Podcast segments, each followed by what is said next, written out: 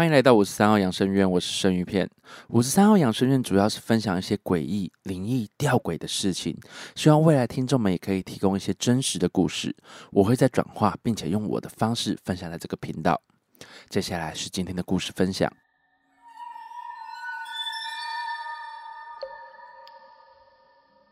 故事：公墓旁的工地二。感谢朋友阿庞愿意分享这个故事，谢谢你。如果没有听过第一篇的听众，可以去第十六集找找看，那边应该会有这则的第十第一集。那我在这边会用第一人称的方式叙述这则故事。自从祭拜过排水沟那一区的好兄弟之后，工作顺顺利利的进行了，再也没有走到一半被跟的感觉。又过了一两周，海风越来越大。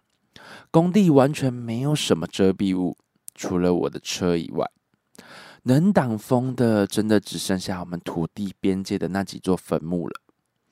毕竟工作我不能整天都躲在我的车里，也可能是因为我从小到大的经历蛮多的，没有那么害怕吧。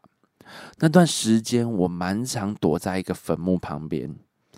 有天下午，我依然在那个坟墓旁边躲着。专心的盯着怪兽整地，突然冒出一个阿妈，她满头白发，头发往后梳，梳成一个包头的形式，把我吓了一大跳。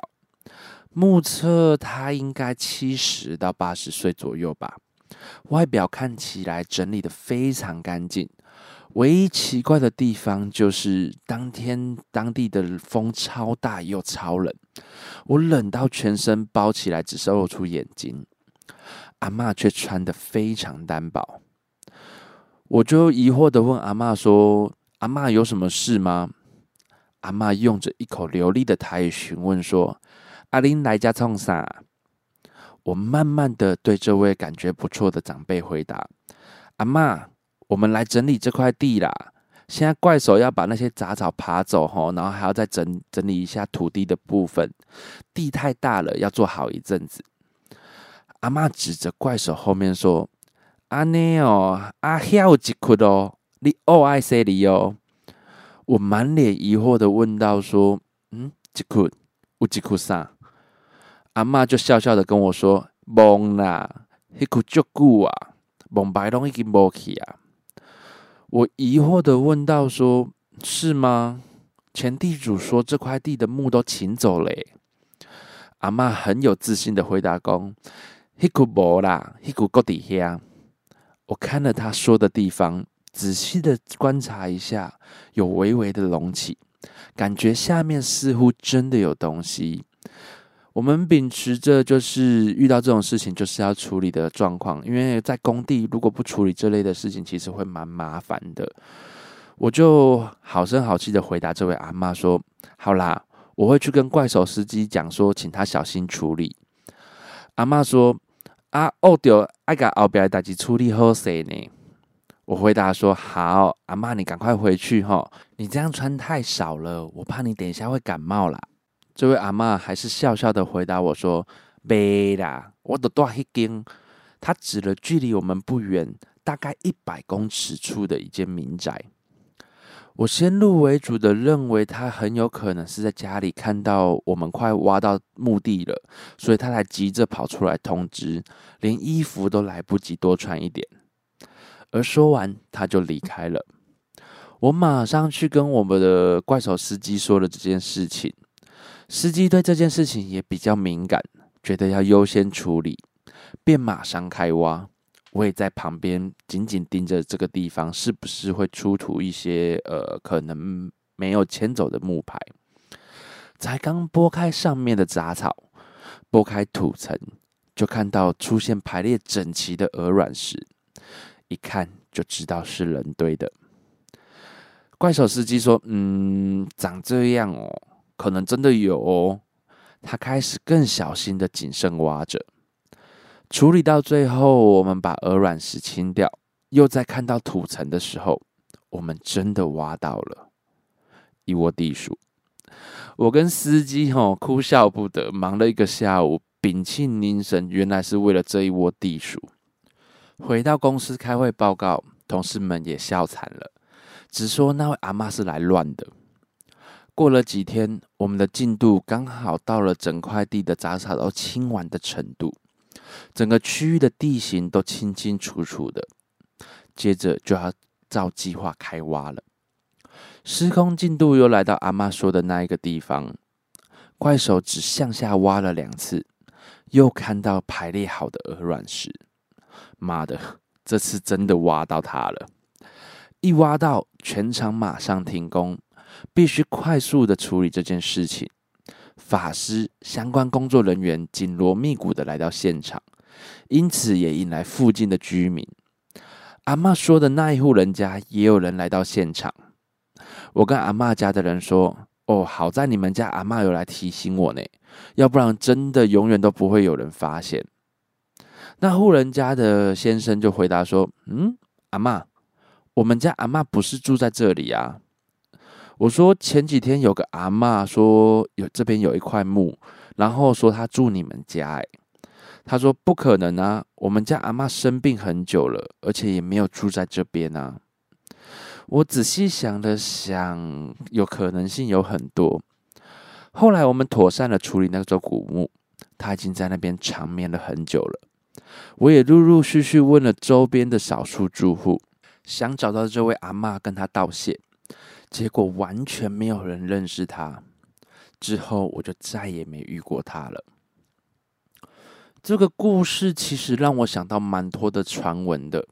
以前我在念彰化某个大学的时候，听说施工的时候也是一直挖到尸骨，只要挖到骨头，校方跟工程人员就会拿箱出来摆，也请了很多法师来。也听说以前很多的墓都是上下交叠的。我那时候觉得说这样叠在一起，这是公寓的概念吗？上下楼会不会打架？因为也没有隔层啊。想想这应该就是没有隔间的灵骨塔吧。我拟稿拟到这个环节的时候，其实有点纳闷，那位阿妈到底是墓的主人，还是那一户人家的祖先呢？这没有标准答案。我想各位心中应该都会有自己的想法吧。欢迎你们把这个答案留言给我哦。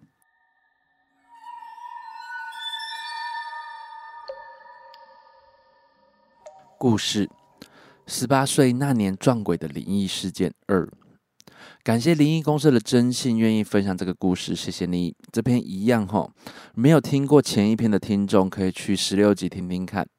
在这边我会用第一人称的方式叙述这个故事。这边还是简短的做一下人物介绍哈。女孩 A 就是我们在七月半的时候路上遇到的一个阿飘。那永成是我的朋友，他有一些特殊体质，可以感应到呃阿飘的内心想法，或是跟他沟通。那而我就是一个麻瓜。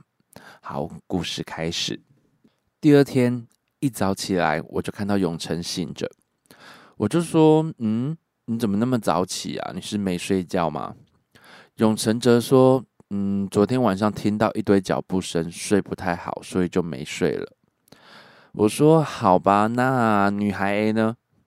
永成说：“她醒来了，正在你的房间。”我便起身去房间看一下女孩 A，虽然我看不到，然后就去刷牙了。刷到一半，电灯闪了一下，我就对着空气说：“嗯，怎么啦？”你也来刷牙哦。那天中午刚好是我要去动物医院认养猫咪回来的时候，永成这时候就突然说：“女孩 A 想要跟你一起去领养猫咪。”我想了想，这应该也没什么吧，就答应他了。我们家正好是大楼，有电梯，电梯一到，我就隐约看到有一个影子进去电梯里面，可能是我多想，也可能是我先入为主吧。我当然就认为是女孩 A 本人，我也跟着进去电梯里面了。到了动物医院，有只可爱的腊肠犬，但是它看到我的时候一直发抖，似乎有点警戒又恐惧的状况。我就打字问永成说：“这也算是灵动现象吗？”他说：“可能那只狗狗是看到你身后的那个女孩 A 吧。”到了十二点的时候，我们接完猫咪就先回家了。回家第一个时间就是宝贝问女孩 A 说肚子饿不饿啊？得到的答案是圣杯。我就问永成说：“诶，女孩 A 说她肚子饿了，我要买什么给她吃啊？”永成就说：“嗯，我感应到她应该是想吃楼下全家的炒饭吧。”于是我就下去楼下超商买，但是始终都没有看到他想吃的炒饭。我就打电话问永成说：“诶，他要吃的炒饭都没有看到呢。”永成则说：“那就随便买啊，然后再告诉他这是你的心意就好了。”我说：“嗯，我有看到香肠香辣酱的黄金蛋炒饭，可是我记得他不喜欢吃辣，诶，那怎么办啊？”永成说：“没关系，你买，我会处理。”我说：“好，谢啦。”然后我就开开心心的去买了一份炒饭，跟他最喜欢的饮冰式的奶绿给他。吃饱之后，我们决定要去哪间宫庙去看看，去走走。永成跟我说，他想去拜一下月老，求个姻缘。我是一个从以前就喜欢关圣帝君庙的人，想去南天宫拜拜。讨论完路线跟方向之后，我们就去比较远的热成宫，因为听说那间的宫庙拜月老很灵，我们就先去拜了月老。大概拜一拜，差不多花了一个钟头。回来的时候，顺路经过南天宫，主神拜的就是关圣帝君。我就跟关圣帝君禀报所有事情的经过，并跟关圣帝君说还钱的事情。投了一张一千元的蓝色小朋友进了功德箱，投完就觉得我心情觉得非常的愉悦。毕竟第一次为了不认识的好兄弟这样做，就当做积功德吧。我认为钱可以再赚，但是缘分只有一次，错过了就是错过了，不会再出现了。懊悔的也只会是我自己。全部弄完之后，也差不多傍晚了吧。晚上的时候，永成因为要跟女朋友去做蛋糕，晚点回来，所以只有我一个人在家。我想说买个晚餐给女孩吃吧，但是说真的，少了永成这个专属翻译。我根本无法跟他沟通，也没办法知道他想要吃什么，还蛮害怕会买到他不喜欢的东西，所以我在去超商的路上，我就打电话问了永成。我在电话中，永成大概有跟我叙述一下他喜欢吃的东西的品相，然后电话就挂掉了，因为可能在约会，可能在忙吧。我到了便利商店，完全没有看到女孩 A 想吃的东西。我心里想说，我总不可能在路边拔杯吧？可是这样打给永成，会不会打扰到他呢？我没有多想，还是着急的打电话给永成。他那时候忙着跟女朋友做蛋糕，所以就敷衍的回我说：“你就自由购买就好了，不要再吵我了。”我想可能是因为我太烦了吧，因为毕竟这两天我一直问他女孩 A 的事情，我就大概买了几样东西就回家了。回到家之后呢，我马上宝贝问说：“女孩 A，你在不在我身边呢？”得到的答案是笑杯。经过来回几次之后，一直都没有圣杯。我心想说：“完蛋了，女孩 A 不见了。”我马上开视讯给永成，他跟我说：“目前看视讯的状况是女孩 A 不在家，可能知道她想吃的东西没有了吧。”我着急的问他说：“这样到底怎么办啊？”永成要我再等等五分钟左右，然后说如果再没回来，就跟地基主说吧，看能不能请地基主带他回来。我纳闷的问永成说：“我该怎么跟地基主说呢？”永成就回答说：“你就直接在客厅跟地基主说，诚心的话，看要不要跪着跟他沟通。”于是我就按照永成说的，就是跪地，然后请地基主帮我把女孩 A 带回来。过了大概二十分钟之后，我们家新领养的那只猫就叫了。我马上再开视讯给永成说：“是不是女孩 A 回家了？”他说：“对。”我高兴的说：“干，终于哦！”没多久，永成也到家了。他就问我说：“嗯，你们家这附近有拉面店吗？”我说：“有啊，附近可能有一两家，我记得。”永成才跟我说，女孩她刚刚去吃拉面哦，而且她花了两万块冥币耶。我压抑的回答说：“靠，花那么凶哦，一碗拉面就要两万。”后来我得知女孩 A 回来后，就跟女孩 A 报备说：“我要先去上班了，要明天早上才会回来。”就放心的去上班了。可能说到这边，许多人都会觉得说，真心大大是不是把女孩 A 当成朋友或是女友看待，或是把她当成宠物在养啦？我个人是认为说，他只是秉持着照顾弱势的态度。毕竟真心这边以前他也有过这些不好的霸凌现象，所以相对应的会特别想照顾这位女孩 A 吧。因为故事本身就是让人有非常多的想象空间，也或许大家想象的都不同，但真实的答案只有他自己本人才会知道。就像我前一篇说的，鬼也是人化成的，许多的人在世的时候都有各种的困扰，而这些困扰不一定会伴随着你死去而消失。我认为在灵界也是另一种社会吧，会有各种困扰跟欺负的现象。我们其实一直都在修行，去保持一个不伤害他人的心态吧。这样感觉很像我在 宣导反霸凌了。但是对于一个小时候被长期霸凌的小胖子本人，我想我也能体会真心的想法，也希望这个社会霸凌的现象可以少一点。我能体会故事中永成的感受啦，因为不知道各位听众有没有遇过吼。当有人对灵异的感应有特殊体质的状况下，我们这些麻瓜就会一直像一个九官鸟一样，一直问，一直问，一直问。就像可能去哪边探险，大家都会一直问那些特殊体质的朋友说：“诶，我旁边有人吗？诶，前面是不是有人？诶，他在哪里？我现在是不是被跟了？我觉得被重重的，前面是不是有人呐？”诸如此类的询问。那你现在也可以问问看自己。你确定你的身边没有人一起在陪你听故事吗？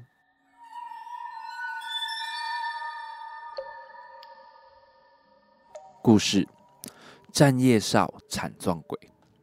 感谢灵异公社的贾斯汀愿意分享这个故事，谢谢你。在这边，我会用第一人称的方式叙述这则故事。男人哈，其实最怕就是聊到当兵。聊当兵，真的讲个十天十夜都讲不完。不少男人谈到军中鬼故事的时候，讲个三天三夜，甚至更多都有可能。在农历的鬼门开之际呢，探险直播主小乐分享他在南部某军营当兵时，同袍站哨的亲身撞鬼经历，吓爆全营。小乐表示呢，当时的营区站哨分成内哨跟外哨。营区的大门夜晚后会关起来，执行者会靠着哨台旁边的凸透镜来监看，并查核进出人员的身份与登记。某天凌晨约两点半，一名新兵（简称新兵 J） 站哨的时候呢，他从镜子监看有人要进军营，他马上拿遥控器开门，拿着登记板走出去准备登记。嗯？没有人，四处东张西望之后，再看看镜子，全部都没有人。新兵 J 当下慌了，担心是不是有外人擅闯营区，这样真的出大事了。他也不想要被禁驾。过没多久，新兵 J 又透过镜中看到有人要进来，上前查看，还是没有人。心里纳闷的想着，说是路人经过吗？还是自己想太多，也有可能是我太累吧。不疑有他的，又把大门关上了。想不到几分钟的时间，凸透镜又照到有人要进来。新兵 J 忐忑不安的，先是拿着登机板，打开大门的一角，上前探头，全神贯注的紧盯四周。等了约一两分钟之后，连个人影都没有。这时，新兵 J 觉得情况似乎不对劲，就赶紧把门关上。在关上的时候，他又瞄了镜子一眼，发现又是一个相同的人站在门口。这个新兵 J 完全就是二话不说，拿遥控器冲出去门外找人，还是没有人。当下他立即背脊发凉，正打算冲回哨口，他眼角余光瞄到背后，似乎就是镜子里面看到那个人就站在他的身后。他当场吓爆，冲进哨台把门锁上，连忙打内线到安官桌，把全连上的人都吵醒了。情绪崩溃的新兵 J 把事情的经过都跟长官报告了，更泪求说：“可不可以有人陪我站哨？”原本以为这样站夜哨撞鬼，惊动全部队的事情会闹得很大，想不到队长只是轻描淡写的带过，请大家不要过度的恐慌。那当晚频频在镜子中出没的人，究竟是鬼还是谁呢？至今仍是一个谜团。其实看了那么多故事之后，真的觉得学校跟军营是个不祥之地，很多飘哥飘姐都在那边出没。有的时候他们只是想要戏弄一下你们，有的时候他们只是离不开而已。我也不知道说在之前我的频道里面我有没有分享过这个我自己经历的故事，但我想任性的再说一次吧。听过的听众，请大家谅解。没听过的，准备好收听这个故事吧。先说哈，当兵的故事大同小异，我只说我遇到的。如果各位听众有过类似的经验，或是听过类似的故事，那我觉得只是一个巧合，不要觉得我在抄袭或是什么的。故事开始，以前我在湖口某营区担任义务役士官，我们有一个特殊的哨别，叫做代哨士官。这边跟各位介绍一下装备哈，上哨的阿兵哥是全副武装，加上手电筒跟警棍。全副武装是钢盔、水壶、S 腰带都要上。戴哨士官呢，则是帽子、水壶、S 腰带跟警棍，差别只是在于有没有戴钢盔。或许现在虎口营区那边有改变吧，我不知道。我说的这个状况大概是十年前的画面了。带哨士官，顾名思义就是带阿兵哥上下哨的工作。某次我在带阿兵哥下哨的时候，遇到一个穿草绿迷彩的长官。草绿色迷彩就是那种早期报告班长里面出现那种军服。我看看他的军阶，嗯，少校。我下意识的就跟他说：“长官好。”他长什么样子，我到现在也记不清了。我们所在的路段左手边是营区隔壁营区的围墙，墙边荒烟蔓草，而右手边是我们的大操场，一圈大概是一千五百公尺的那一种。长官过来跟我说：“哎，兄弟，有手电筒吗？”我以为是这个查哨官，呃，没有带手电筒出门，心里还想说骂他是白痴吗？手上拿着，我手上拿的不是手电筒吗？问这种无脑的问题。但是基于尊重跟礼貌呢，我还是很尊重长官的，点点头，把手上的手电筒交交给这位少校的长官。他接过手电筒之后呢，缓缓的向墙壁的草丛走去。我以为他是在找东西，结果一直看着他，就看到了一个永生难忘的画面。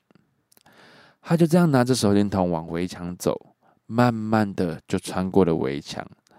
当他整个人都穿过去之后，只有手电筒撞击墙面的声音，而我看着手电筒掉到地上，传出压迫落叶的声音。我跟下哨的阿兵哥傻眼的互相看了一眼，就用狂奔的方式回到了寝室。当兵其实有很多的鬼故事，各位听众，你们有遇过怎样的当兵鬼话吗？又或者正在当兵的你？有遇过什么可怕的状况吗？欢迎你们投稿哦！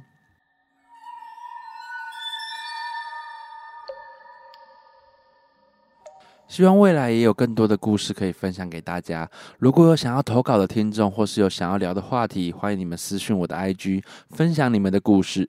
请在 IG 上面搜寻五十三号养生院，怨气的怨吼，帮我按追踪。当然有各种建议，也可以让我知道，我会在修正的。